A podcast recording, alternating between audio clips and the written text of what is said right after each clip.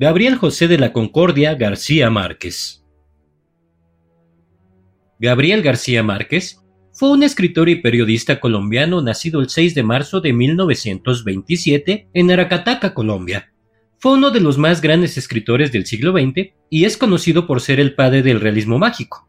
Recibió el Premio Nobel de Literatura en 1982 Además de su trabajo literario, García Márquez también fue un activista político y social comprometido con la lucha contra la injusticia y la pobreza en América Latina. García Márquez creció en Aracataca, una pequeña ciudad costera en Colombia, y vivió con sus abuelos hasta los ocho años. La influencia de su abuela materna y su amor por la ciudad natal se reflejaron en muchas de sus obras.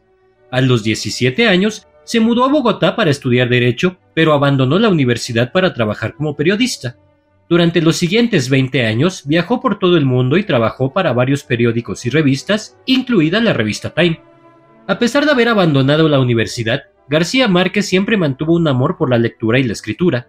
Leía intensamente y escribía cuentos desde su juventud. En 1955 publicó su primer libro de cuentos, Los funerales de la mamá grande, y continuó escribiendo y publicando obras hasta su muerte en 2014. García Márquez se casó con Mercedes Barcha en 1958 y tuvieron dos hijos, Rodrigo y Gonzalo. Durante su vida, mantuvo una relación estrecha con su familia y sus hijos y fue un padre dedicado y amoroso. Entre las obras más importantes de García Márquez se incluyen Cien años de soledad, El amor en los tiempos del cólera, El otoño del patriarca, Crónica de una muerte anunciada, Memorias de mis putas tristes. Estas obras han sido traducidas a numerosos idiomas y han sido aclamadas por la crítica y el público en todo el mundo. García Márquez vivió sus últimos años en México, luchando contra la enfermedad de Alzheimer. Falleció en 2014 a los 87 años y dejó un legado literario que ha influido a generaciones de escritores en todo el mundo.